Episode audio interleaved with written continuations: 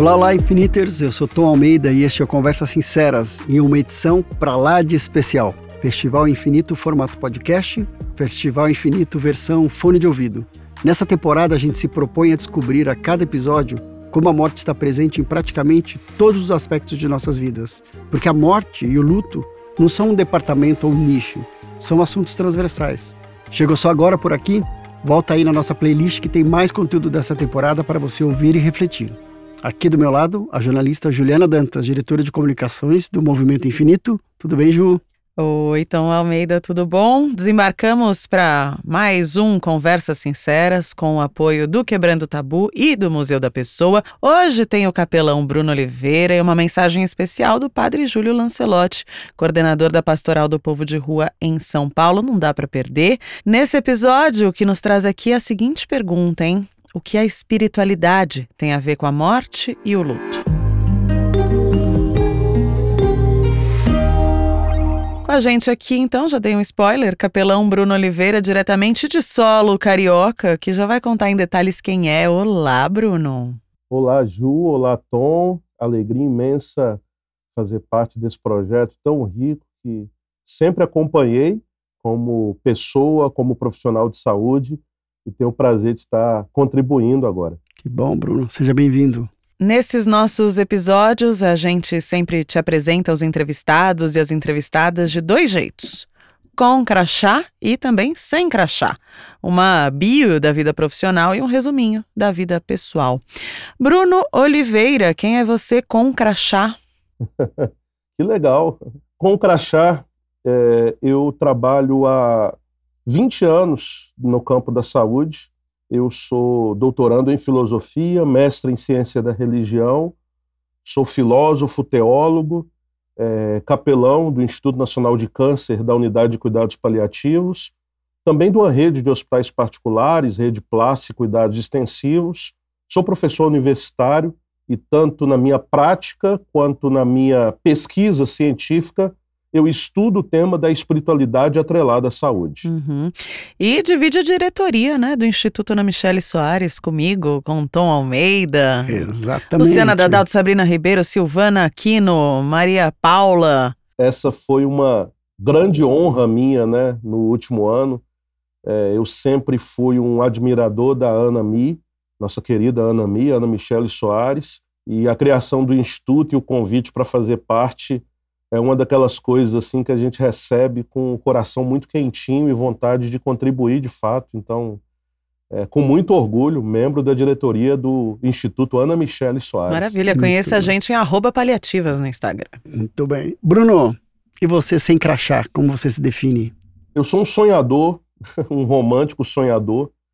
É, o Vanderly que dizia, né, o romântico é uma espécie em extinção, mas o romantismo diante da vida. Costumo sempre procurar ver o lado bom das pessoas, o lado bom da vida. É, sou um apaixonado por música, por natureza, sou mineiro, é, mineiroca, né? Mineiro, mas que moro no Rio há 22 anos e que ama, na verdade, pessoas. Eu amo me relacionar com pessoas, amo estar junto de pessoas. Uma frase que a gente sempre ouve né, na, na é, na sociedade de que amigos de verdade a gente conta nos dedos de uma mão. Se isso é verdade, eu sou uma exceção, porque eu sou alguém que cultivou muitas amizades ao longo da vida e, e eu tenho uma rede de amigos muito ampla, dos quais vocês dois, inclusive, fazem parte. Pessoas que eu daria a minha senha bancária sem problema nenhum. Ou seja, não vai me ajudar em muita coisa. não que tenha muita coisa lá, né? Não que tenha muita coisa lá, mas Sempre bom ter um amigo milionário também, vai, Tom. Bom, então todos os nossos convidados estão sendo desafiados a responder quem são com e sem crachá. No terceiro bloco, você que já está nos acompanhando nessa temporada sabe que vamos fazer perguntas sobre perdas, mortes, luto, rompimentos da vida no nosso convidado para a gente saber mais um pouquinho, certo, Tom Almeida? Exatamente. E para começar, Bruno, a pergunta que traz a gente aqui hoje é: o que, que a espiritualidade tem a ver com a morte e o luto? Mas eu acho que para responder isso, eu preciso fazer uma pergunta anterior para todo mundo aqui. Qual é a diferença entre espiritualidade e religiosidade? Tom, a espiritualidade faz parte de todo ser humano que respira, que vive, e, e que, na verdade, nós todos vivemos em busca de sentido na vida. A espiritualidade é uma demanda de sentido. Por vezes, e dependendo de cada indivíduo, da biografia do indivíduo, essa espiritualidade pode ser vivenciada através de elementos religiosos. Então, é mais que legítimo aquela pessoa que vivencia a sua espiritualidade através de ritos religiosos, através de uma religiosidade que é uma forma de elaboração é, onde por essas demandas de sentido que se ancoram na é, em, em, em categorias religiosas. Isso seria religiosidade. Mas é importante dizer que a espiritualidade não é posse da religião, seja ela qual for. A religião pode ser uma das formas de manifestação da espiritualidade, mas existem outras formas com elementos existenciais, ou seja, a gente alimenta a nossa espiritualidade, a gente experien eh, experiencia a nossa espiritualidade através de coisas que para nós trazem sentido, sejam elas o contato com a natureza, com a arte, com a música, realização de sonhos e projetos, o encontro consigo mesmo, as relações interpessoais, tudo isso faz parte do escopo daquilo que é espiritualidade. Então você pode ter espiritualidade mesmo sendo ateu? Completamente. Como a espiritualidade não é posse de nenhuma categoria religiosa, nós não precisamos utilizar categorias religiosas ou linguagem religiosa para definir a espiritualidade. Eu conheci várias pessoas ateias, entretanto, bastante espiritualizadas, visto que a espiritualidade não pertence à categoria religiosa, é, a, pelo contrário, né, a religião, a religiosidade faz parte daquilo que pode ser a espiritualidade de um indivíduo. Entretanto, é, não é necessária, a religião não é necessária para uma vivência espiritual. Agora, Bruno, o que, que significa ser um capelão? Porque eu vejo muita gente que tem dúvida, né? Assim, pode namorar, pode beber, enfim, como é que é essa sua vida, como é que é essa rotina de um capelão e por que ter um profissional desses numa equipe de cuidados paliativos? Você sabe, Ju, a vantagem do podcast é porque a gente tem uma linguagem mais informal, né? Hum. Mas uma vez, quando solteiro, eu chamei uma, uma enfermeira que eu conheci para sair é, o encontro amoroso e a primeira coisa foi o espanto dela de olhar para mim e falar: Mas você não é padre? não, não sou padre. É, o capelão, historicamente, Ju, ele era um ministro religioso responsável de cuidar de uma capela.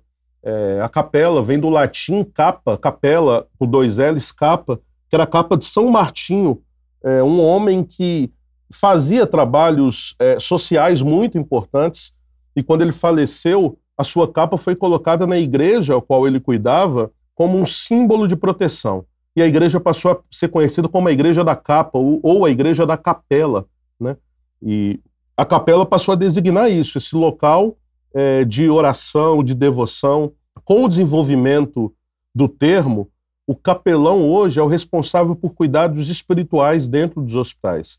Em muitos contextos, ainda tem uma pegada muito religiosa, onde o capelão é alguém é, ordenado por alguma religião, seja católico, evangélico, judeu, espírita. Entretanto, é, a capelania hoje ela tem um, uma atuação mais ampla, de não focar apenas em uma religião específica, com ritos de uma religião, mas numa dimensão da espiritualidade do indivíduo, de colher as demandas espirituais que são essas demandas que vêm do sofrimento espiritual, que é o sofrimento da falta de sentido. O insuportável não é só a dor. O insuportável é a dor de não se encontrar um sentido na vida. E esse é o sofrimento espiritual. O capelão trata disso. Então, quando ele nunca traz uma crença é, estranha para o paciente, mas quando o paciente tem uma religião e ele usa essa religião de forma positiva, a gente vai incentivar, mas a partir da religião do paciente.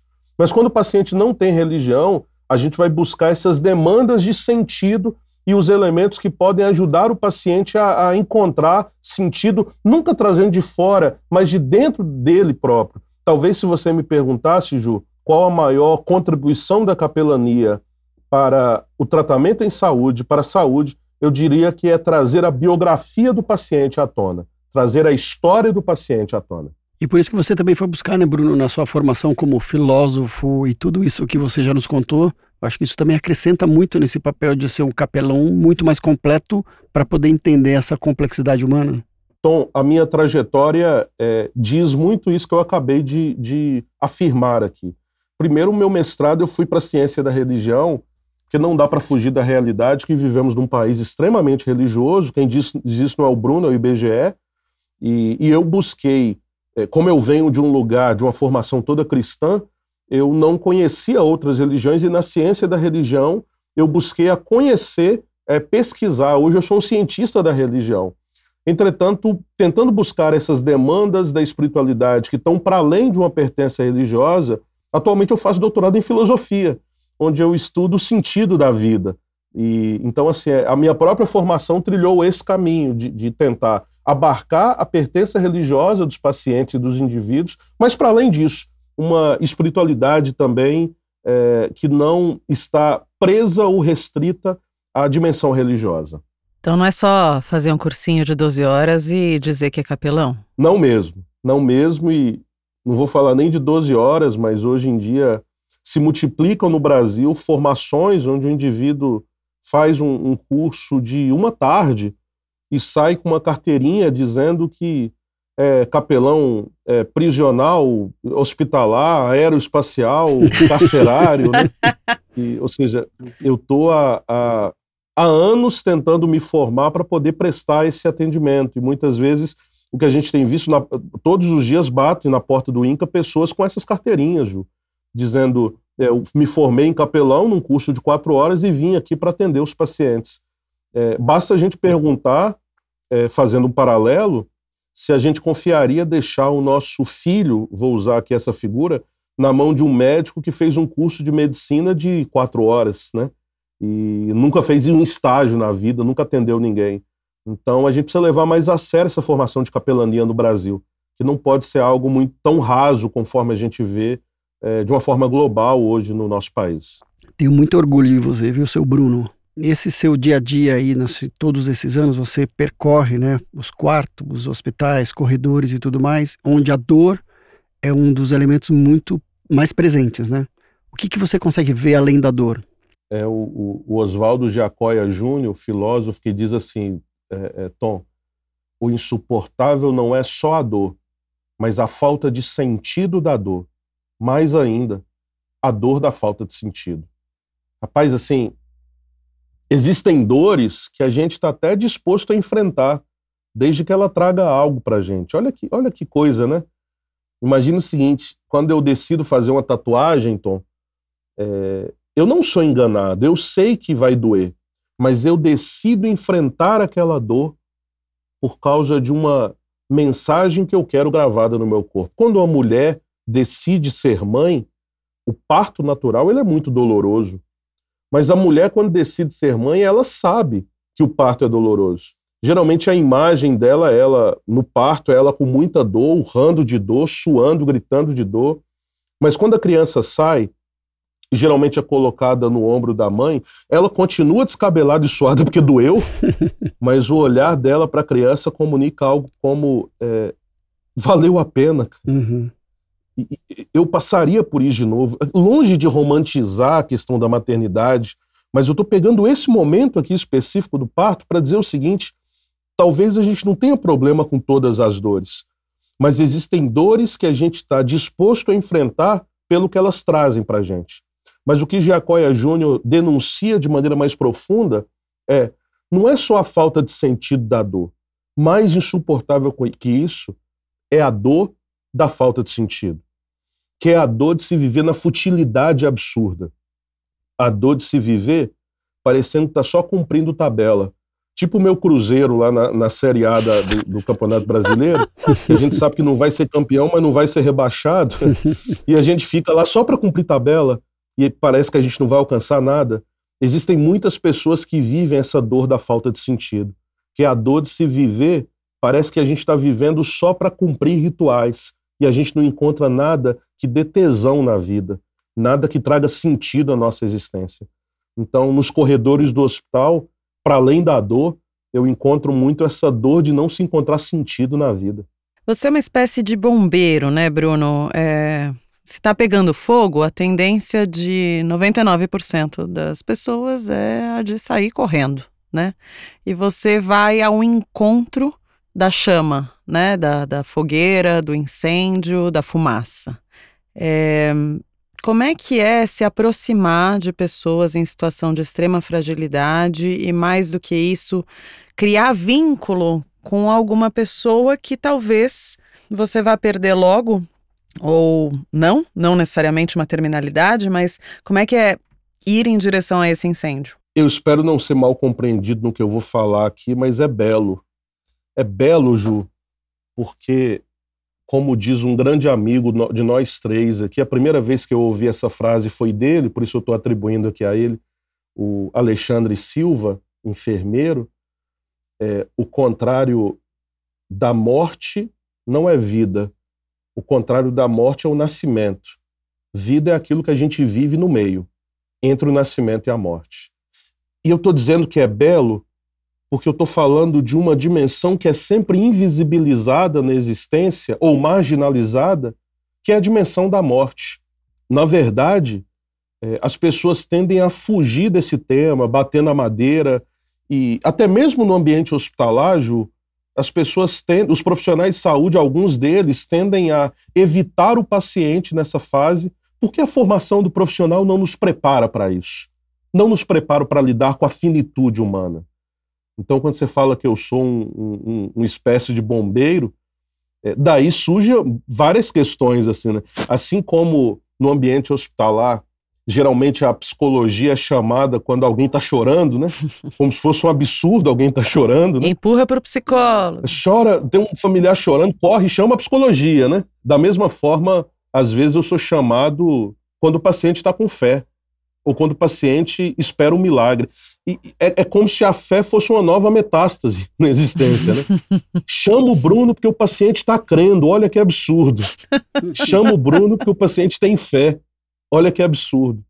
E, na verdade, lidar com a fé das pessoas, quando a gente entende que essa é uma dimensão humana, lidar com a finitude, quando a gente entende que ela é parte constitutiva da própria vida, não é uma negação da vida, mas é parte constitutiva da própria vida. Isso, para mim, hoje eu tomo como um privilégio. Hoje, lidar com muitas pessoas morrendo me leva hoje não ter medo da morte. Eu tenho medo do processo do morrer, mas da morte em si eu não tenho. É como o Rubem Alves certa vez disse, que a branda fala da morte não nos aterroriza por nos falar da morte, ela nos aterroriza por nos falar daquilo que a gente está fazendo da própria vida. E talvez, é, é, como completando, é a doutora Mara Papalardo que diz que muitas pessoas não sabem morrer porque nunca souberam viver. E talvez o, processo da gente enfrentar a morte de maneira mais natural passa por a gente viver uma vida repleta de significados. E o meu trabalho passa muito por isso, Ju, de ajudar as pessoas, de não dar um portfólio de sentido, né? Escolha sentido na vida, mas assim, de ajudar as pessoas a olharem para a sua própria vivência, para a sua própria história e encontrar sentido dentro da sua própria vida.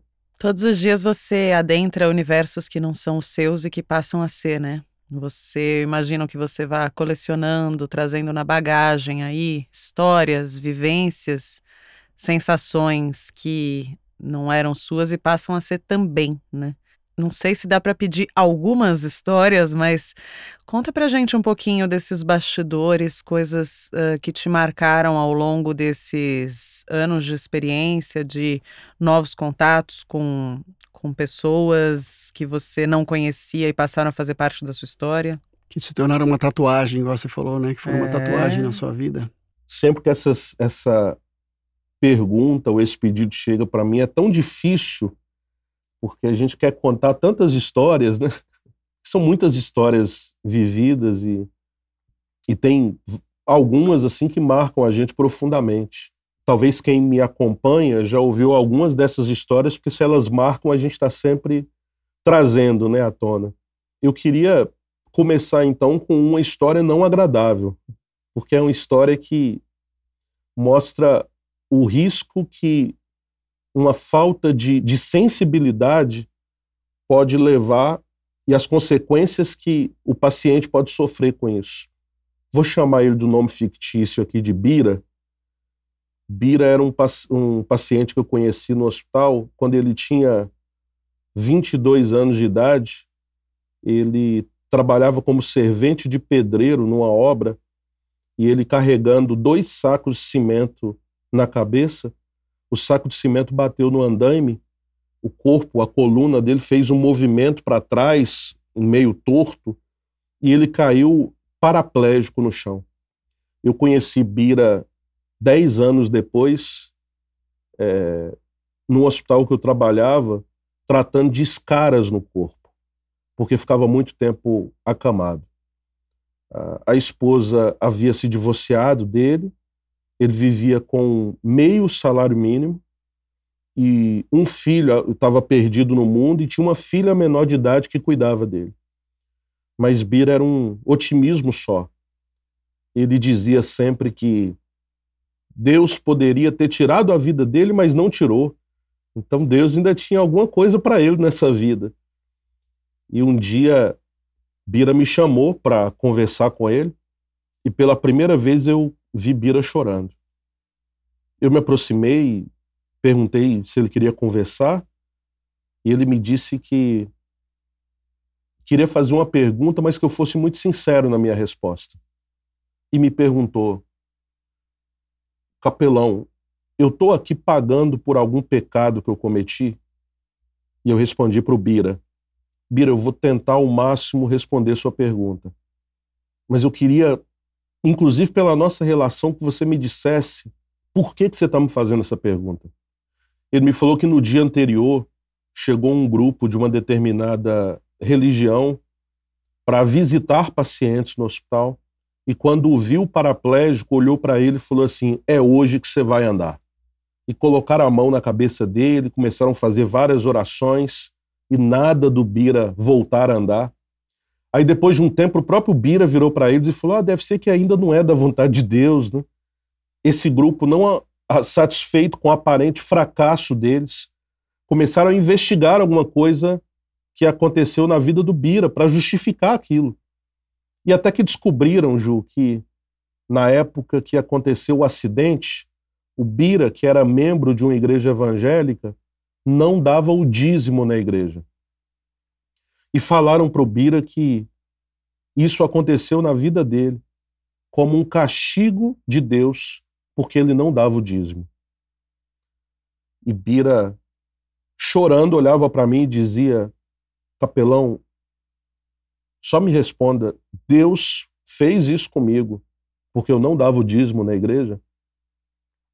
Essa história me marcou muito, Ju, porque esse grupo, eu acredito que à noite deve ter ido para a igreja, deve ter contado testemunho na igreja, deve ter celebrado, mas eles não fazem ideia do estrago que eles deixaram no coração de um ser humano, imaginando que aquela situação que ele enfrentava era uma situação como um castigo porque ele não dava um dinheiro estipulado para a igreja. Então, eu escolho essa primeira história, né? Para quem está me acostumado a ouvir assim muita história bonita, para dizer assim, o perigo das nossas ações e das nossas palavras, o perigo das nossas de pegar as nossas preconcepções e tentar é, enfiar a goela abaixo no outro, e eu vou soltar aquilo independente do resultado que isso vá é, se, se desenvolver dentro da mente do outro. Né? O Bira foi um paciente que me marcou muito quanto à necessidade de a gente tomar cuidado porque nossas palavras são eternas. Com muitas reflexões e aprendizagens a partir dessa, dessa fala, né? O que me faz lembrar, te ouvindo, é que também de Rubem Alves né, tem um texto que ele fala: cuidado para não atropelar a dor do outro. Então, muitas vezes, com a intenção de querer ajudar, de falar uma palavra de conforto, para falar alguma coisa, as pessoas acabam causando muito mais sofrimento. Você tem alguma outra história para contar para gente, Bruno? Como é que era daquele jogador de basquete? Vou contar do jogador de basquete. Mas só antes, comentando o que o Tom falou, é, eu acho que a gente ainda sofre muito com a, a, tentativa de lidar com o sofrimento do outro usando clichês, Tom. Uhum. É, e eu acho que a maior prova disso é a gente ir em velório, né? A gente está há dois séculos falando as mesmas frases que não confortam ninguém, uhum. mas porque em algum momento disseram que a gente tem que falar alguma coisa, a gente continua re repetindo, né? Ele está num lugar melhor, Deus sabe o que faz, né? Para lidar com o sofrimento do outro, não dá para usar clichê, mas a gente continua fazendo isso. Bom, a história que a Ju pediu para eu contar do, é um paciente nosso, de um hospital particular que eu atuo, é um paciente pós-Covid, viveu uma situação assim bem complicada é, no período de terapia intensiva e foi para a unidade de transição nossa para reabilitação respiratória e motora. A mãe estava visitando ele e quando chegou na recepção para visitá-lo, a mãe teve um, um AVC na recepção do hospital foi dado os primeiros socorros para ela, ela foi transferida para a unidade intensiva, mas a mãe veio a falecer. Então a diretora do hospital, que é muito amiga minha, me ligou em um dia e falou: Bruno, tô querendo fazer uma, uma coisa errada e tô querendo um cúmplice. E vou ligar pro Bruno, óbvio, né? É, vou ligar pro Bruno. Eu falei, então, geralmente é, a gente é que dá as ideias de coisa errada e a direção barra, né? Então, já que veio de você, pode falar, né? Vamos lá. Vamos fazer o errado. e ela me disse: olha, o, a gente queria muito que o paciente se despedisse dela, da mãe. Só que a equipe avaliou que ele não tem como sair do hospital. Por questões de todo o equipamento que ele precisava, do oxigênio e tal. Ou seja, ele não poderia ir pro cemitério. A gente entrou em contato com o hospital onde ela faleceu para ver se tinha como levá-lo para esse hospital, mas esse hospital não permitiu. Então eu estou querendo o seguinte: entrar em contato com a funerária para poder trazer o corpo da mãe dele aqui no hospital para ele se despedir. Eu falei: peraí, deixa eu ver se eu entendi. Existe uma pessoa que morreu fora do nosso hospital e você está querendo trazer essa pessoa para dentro do hospital, né? O corpo dessa pessoa para dentro do hospital para o filho se despedir. Ela é, mas a gente vai colocar um lençol sobre o caixão. Eu falei, beleza, resolveu, né? Seja, ninguém vai ver um caixão com lençol por cima, ninguém vai ver que é um caixão. Eu falei, mas vamos lá, claro que a gente vai, né? E foi assim, uma experiência muito, muito bonita, porque é, a entrada até o espaço ecumênico desse hospital precisava passar pelo corredor de internação. E a gente colocou, toda a equipe se mobilizou e a gente colocou os técnicos de enfermagem na porta dos quartos para, nesse momento, não deixar nenhum familiar ou o cuidador sair. E o, o caixão passou com o lençol, claro, né? Que não era a capa da invisibilidade do Harry Potter, por isso dava para ver que era um caixão, é, pelo corredor do hospital e levamos para o espaço ecumênico. Foi tão simbólico, Ju, porque o paciente não conseguia ficar em pé sozinho e dois maqueiros levantaram ele porque ele queria ver o corpo da mãe e pediram então para eu fazer uma cerimônia pelo rito católico, que era a religião deles. E naquele momento, no espaço ecumênico, a gente fez uma cerimônia e estava presente o esposo dela, viúvo, esse paciente e as irmãs dele. E até hoje, assim, elas costumam dizer, ele costuma dizer, é, que isso não era responsabilidade nossa, né? Um, um, hospital particular fazer isso, que a única coisa que poderia motivar a gente a fazer isso, de fato, era a preocupação com eles, assim. E a preocupação para que ele pudesse viver essa despedida. Eu acredito que a gente precisa abrir e fechar os ciclos da vida. E muitas vezes a ausência de rituais que a gente pôde ver no período da pandemia escancarou essa realidade, Tom. Ou seja, a gente é expert em abrir ciclos, mas a gente tem dificuldade de fechar os ciclos da existência. E os rituais nos ajudam nesses abrir e fechar de ciclos né, da vida. E esse paciente, a história dele, a gratidão dele depois nos abraça, abraçando e chorando né, no nosso ombro, pôde mostrar para a gente como que é, nós somos profissionais da saúde e não profissionais da doença. Uhum. E a grande diferença nisso é que, como profissionais da saúde, tudo aquilo que envolve a saúde precisa ser foco do nosso trabalho. Se nós fôssemos profissionais da doença, quanto a esse paciente, a única preocupação nossa deveria ser o controle medicamentoso, a reabilitação motor e respiratória. Mas, como profissionais da saúde, a gente percebeu que esse ritual era importante para a saúde dele. Por isso a gente também se envolveu nisso para poder é, possibilitar que ele vivesse essa experiência. Né? Uhum. É, o que mais me emociona nesse tipo de história também, não é o que mais, mas que me emociona muito é essa mobilização, né? Das pessoas se conectarem, falar nós vamos fazer isso acontecer. Com foco numa causa muito específica. Muito específica e essa conexão entre um e o outro e vamos juntos e essa corrente, é bem a história do corrente do amor, né? A corrente do bem. Outro dia eu estava assistindo aquele filme, A Corrente do Bem, tem 20 anos esse filme. Isso me emociona absurdamente essa conexão, essa força do coletivo para acolher um abraço nesse paciente.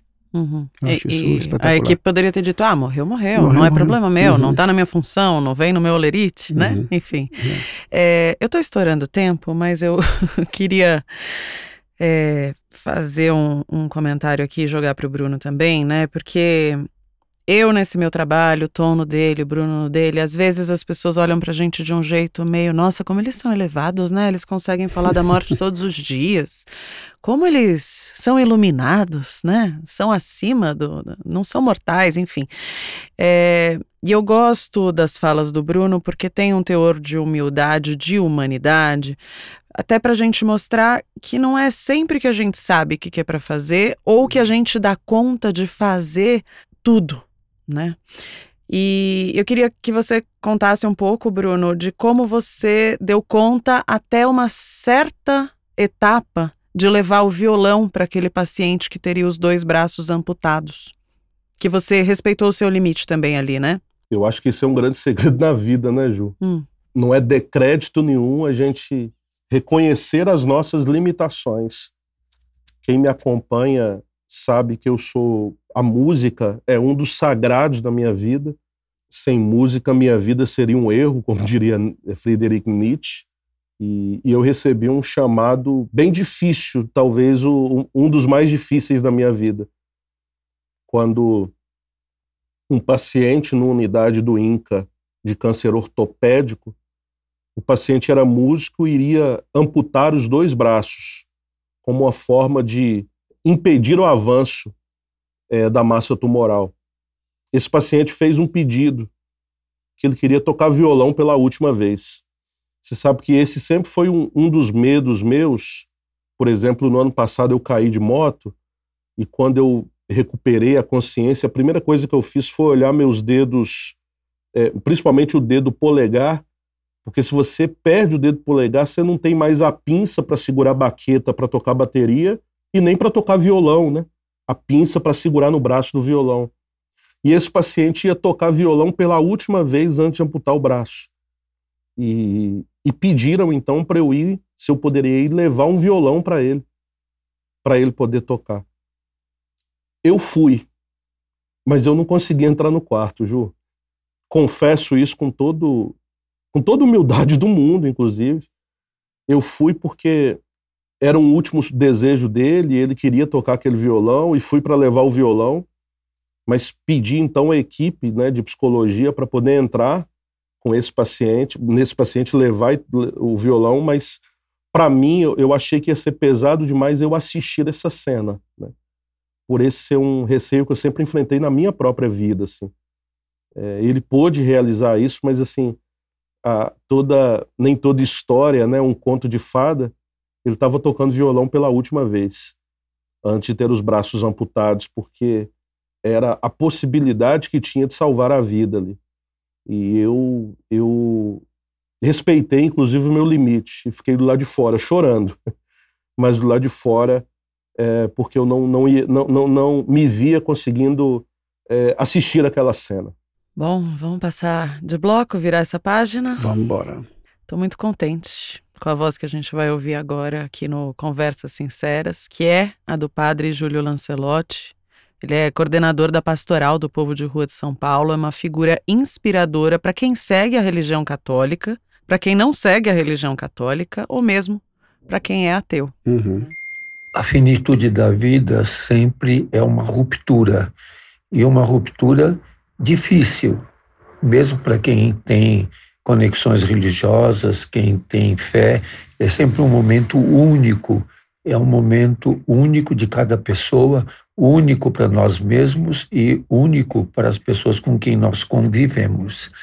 Por isso, refletir sobre eh, a finitude, sobre a morte, sobre o adormecimento eh, de cada pessoa, é, é, pensar também sobre a, a, sua própria finitude, sobre o sentido da vida, sobre aquilo que construímos, que buscamos, como tudo vai ser interrompido, como será continuado, e sempre é uma busca constante. Eu não acredito que nenhuma pessoa tenha tudo isso pronto, resolvido, definido. Sempre é um questionamento, e sempre é um questionamento que busca ter força e coragem no enfrentamento, na vivência, na sobrevivência, na resistência. E eu acredito que a grande conexão que nos fortalece em relação a isso é o amor. Quem ama não morre jamais. Quem ama se torna imortal. Quem ama não morre jamais. Quem ama se torna imortal. O que, que você tem para falar sobre isso, Bruno? Pega essa, então. Interessante que a palavra hebraica para eterno é a palavra aionios, que é uma palavra que não significa a eternidade no grego como um tempo que não acaba. Mas literalmente o aiônio significa um tempo que é um tempo divino, um tempo com qualidade divina. Uma vida que não tivesse fim, talvez muitos poderiam ver como uma coisa boa, mas eu, outros verão como quase um inferno, né? não um paraíso. Né? Uma vida onde o fim não chegasse. Por isso, a eternidade é uma característica que não é uma vida onde a finitude não existe. A eternidade é uma vida que é vivida de forma divina. Eu acho que não há nada mais divino do que o amor. O amor é a expressão do divino no mundo. Quando o querido padre Júlio Lancelotti coloca dessa forma, quem ama não morre jamais, é exatamente porque a eternidade está nesse lugar do divino. Quem ama vive essa vida eterna, eterna, e para sempre vai ser lembrado, como diz certa vez Rubem Alves, a respeito de Deus, mas que eu ouso aqui parafrasear nas vidas daqueles que se vão e que nós amamos. Rubem certa vez diz: Deus mora na saudade, ali onde o amor e a ausência se assentam. Eu acho que quando eu olho para os meus pacientes que me marcaram e que se foram, Tom e Ju, cada um deles tem um lugar muito especial na minha vida hoje. A habitação deles é a saudade, onde o amor e a ausência se assentam. Quem ama não morre jamais, quem ama é eterno, e essa eternidade está nessa divindade, né? Porque viver uma vida com contornos divinos, mais do que uma vida que não conhecesse a finitude. Táculo. Você que trouxe o moço, ele é bom, né? e eu acho que não podia ser, encerrar agora, está encerrando o segundo bloco e você já deixou uma pista do que vem para o terceiro bloco. Chegamos ao terceiro e último bloco deste episódio, que é aquele bloco que você já conhece, chamado Conte Sua História. É uma parceria do Infinito com o Museu da Pessoa. É o nosso momento sem crachá. Exatamente. Tá preparado, Bruno? Toma, o que vocês vão fazer comigo agora? o que você já fez com a gente, que dá uma choradinha. É. Não, Bruno, eu tenho uma pergunta. Algumas perguntas. Qual que foi o rompimento que mais te impactou? Eu não tenho como, mesmo estando no lugar do sem crachá aqui, eu não tenho como desvincular de uma paciente, de uma história que eu vivi, porque ela rompeu os limites do crachá na minha vida. A história da minha vida vai estar sempre marcada pela história dela. E eu, com certeza, dos pacientes que eu perdi, foi a paciente que eu mais chorei no óbito. Era uma paciente com tumor de cabeça e pescoço, várias cirurgias mutiladoras pelo corpo. Em uma delas, ela perdeu parte da mandíbula e ficou fanha. A dor maior dela não era o câncer, é o que o câncer tirou dela. ela era solista principal do coral da igreja dela. E agora a Fanha, ela não cantava mais no coral. A vida dela se confundia com a música. E a música dava sentido à própria existência dela. O primeiro atendimento que eu fiz a ela, a primeira pergunta foi: Conta para mim, como é que está seu coração em meio a tudo isso? Ela me respondeu cantando. Fanha, mas afinadinha. Onde ela dizia, numa canção da igreja dela: Se paz a mais doce me deres gozar, se dor a mais forte sofrer. Ó seja o que for, tu me fazes saber que feliz com Jesus sempre sou. Nesse dia eu percebi que os meus atendimentos com ela tinham que ser musicais. E a cada semana eu me virava levava meu violão para os atendimentos, selecionava canções para a gente cantar junto com temas que ela havia trazido em sessões anteriores. Ela que antes não gostava de ir para o hospital segundo os filhos, agora era a primeira a se arrumar, vestia a melhor roupa que tinha. Pegava seu caderno de cânticos da igreja, seu livrinho de cânticos e colocava na bolsa, porque sabia que naquele dia ela ia cantar, mais que isso, ela ia encantar com a sua voz e com seu carisma. Teve um dia que ela falou que se tratava tanto tempo com a gente que merecia uma festa. A gente fez uma festa com ela. Algumas semanas antes eu me reuni com uma equipe de funcionários do INCA no auditório e disse: a partir de hoje nós somos um coral. Como assim, Bruno? Coral? Aqui tem médico, assistente social, maqueiro, auxiliar de serviços gerais, assistente psicólogo, não tem coral. Nós somos um coral porque ela vai cantar de novo no coral. E nesse dia ela cantou de novo num coral. Foi solista de um coral formado por profissionais que cuidavam dela. Eu nunca vou esquecer a fala dela nesse dia. Há 30 anos, eu pergunto para o meu Deus por que, que eu não sou curada desse câncer. Hoje eu tive a resposta para isso. Eu ainda precisava viver esse momento na minha vida. Depois de 33 anos do diagnóstico, em dezembro de 2020, ela teve Covid e partiu. A morte dela foi só ela no quarto e eu, todo paramentado, capote, máscara, face shield e toda aquela paramentação. E eu lembro que eu me aproximei dela e comecei, mesmo com máscara e com a face shield, can cantar as canções que ela cantava para mim em vida ela não conseguia mais articular as palavras, mas ela ia com os gemidos alcançando as notas e conseguia alcançar as notas, cara. Gemendo afinadinho. E depois da última canção que eu cantei, ela suspirou e partiu. Esse rompimento, para mim, foi um rompimento que, nesse dia, eu fui me trancar numa sala no hospital para chorar e viver o meu luto. Porque ela não foi só uma paciente, ela foi um dos amores da minha vida. O que, que você virou depois desse rompimento? Todos nós somos a nossa própria história, né?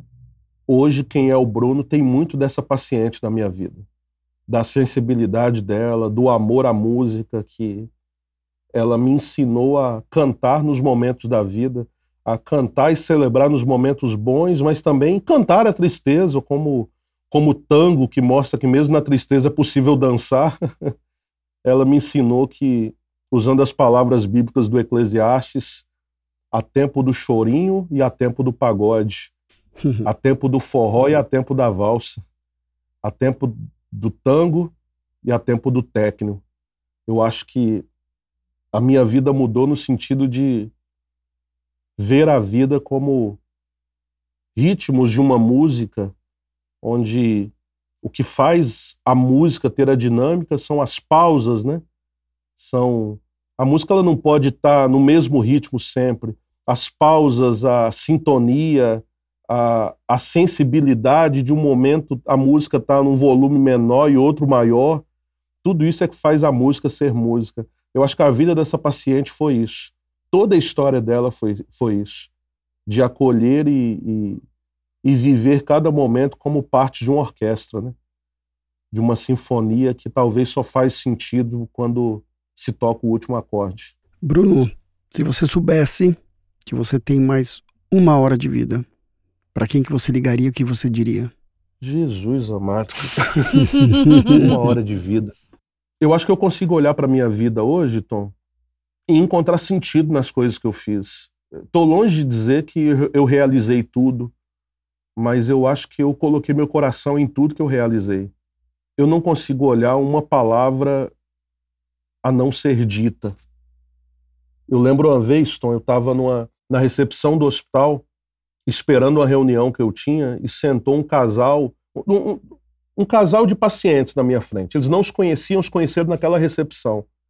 E eu fingindo que tô lendo a revista e prestando atenção na conversa dos dois, né? Porque eu amo escutar a conversa das uhum. pessoas. Fofoqueiro. Tomem cuidado quando sentar perto de mim no ônibus, no avião, porque eu amo escutar a conversa dos outros. Sou fofoqueiro, sim. E, de repente, chamaram o paciente para consulta e eles relatando lá todo o histórico que eles tinham vivido, né? Chamaram o paciente para consulta, ele se levanta, começa a caminhar, para na metade do caminho, dá meia volta, volta até a paciente, estende a mão e diz assim: Posso fazer um convite? Aí eu liguei minhas anteninhas, porque eu pensei, vai rolar um namorico aqui, né? Tô aqui já faço o casamento. E ela disse, pois não, e ele respondeu, vamos viver a vida? E ela respondeu assim, enquanto houver vida, a gente vai viver. Naquele momento eu queria levantar e começar a aplaudir, mas ninguém ia entender nada, que só eu que estava de fofoqueiro ouvindo aquela conversa. A gente acaba engavetando muitos momentos nas nossas vidas, sabe? A gente está sempre, Tom, guardando aquele jogo de louça importada para usar na ocasião especial, uhum. aquelas toalhas bordadas para usar na ocasião especial. Quando a gente está sempre vivendo ocasiões especiais da, nas nossas vidas. Esse final de semana eu vivi uma ocasião especial ao lado da minha família, minha companheira e meu enteado, é, é, levando no aniversário dele para conhecer a Marvel Station, os super-heróis que ele gostaria, e depois o mundo do Harry Potter há um mês atrás, quase, eu vivi momentos especiais com vocês dois, tomando uhum. banho de uhum. cachoeira. Apesar de que eu não tive coragem de entrar na cachoeira porque a água estava gelada. Mas o papo do lado de fora da cachoeira valeu a pena. É, o contato com os meus pacientes e todas as histórias que eu sempre ouvi me ensinou ao longo da vida a não engavetar momentos, a não engavetar palavras de gratidão, a não engavetar declarações de amor, a não engavetar pedidos de perdão, sabe? Então hoje é, é, eu, eu consigo olhar para a minha vida e talvez se eu tivesse uma hora, eu, eu, eu, eu queria só viver como eu sempre vivi, é, exalando amor e dizer para as pessoas que a minha vida teve sentido. Mas para quem você ligaria? Eu acho que eu queria estar perto das pessoas que eu amo, minha família, meus pais, minha companheira, meu enteado, são as pessoas mais próximas, minhas sobrinhas, que eu gostaria de, de estar próximo e que eu ligaria, você não tenha dúvida mas ao mesmo tempo com a certeza de que não há nada por dizer, não ficou nada por dizer. Muito rapidamente para a gente finalizar. Fora a paciente que você contou que te impactou, quem você gostaria de honrar nesse podcast que já morreu, que não está mais com a gente fisicamente? Então, qual o nome dessa pessoa? Por que honrar essa pessoa nesse espaço e como ela te impactou? Muito rapidamente. Eu queria honrar uma pessoa. Eu queria honrar Ana Michele Soares. Eu acho que durante muito tempo para poder atender os pacientes. Nós, profissionais de saúde, ouvimos os livros de outros pacientes, mas esquecemos de ouvir os pacientes. Anami trouxe o paciente de novo para o protagonismo do cuidado. O paciente tem que ser o centro do cuidado. Eu queria honrar a Ana Michele Soares, nossa querida Anami, por tudo que ela produziu, por tudo que ela sempre foi, pela sua espontaneidade e, e porque eu sou muito fã dela. Todos nós, bichinho. Tô pensando aqui que ela estaria nessa conversa. Falou sobre espiritualidade. Estaria muito. Ela está. Bruno Oliveira, capelão do Inca e outras cocitas mas com um currículo aí invejável. Obrigada pela sua presença, pela sua sensibilidade de sempre, por todos os ensinamentos e por nos dar, nos dar um pouquinho de raiva cada vez que você cita filósofos e escritores todos de cabeça. A gente ficou passando raiva aqui, né, Tom? A gente só olhava um pro outro e falava, meu Deus. Ai, que ódio. Lá vem o Bruno de novo com tudo isso de cabeça. Obrigada, obrigado, Bruno. Bruno. Obrigado, viu? Obrigado vocês. Eu me sinto tão em casa no infinito. Minha agenda é de vocês. Quando Uhum. quiserem, para mim é um prazer muito grande. Eu estou me sentindo aqui em torno de uma mesa, com- tomando um queijinho com, com café, aquele Aham. queijinho quente que o- só o Tom sabe fazer. Ai, é verdade. Eu estou me sentindo em casa aqui. Então, muito obrigado. Obrigado mesmo pela honra de fazer parte desse projeto. E a gente agradece também, de coração, a gente honra você que ficou com a gente até aqui e pedindo para você não deixar de nos seguir. E lembrando que lá no infinito, arroba infinito.etc, você descobre como adquirir alguns mimos exclusivos do ano 6 do Festival Infinito.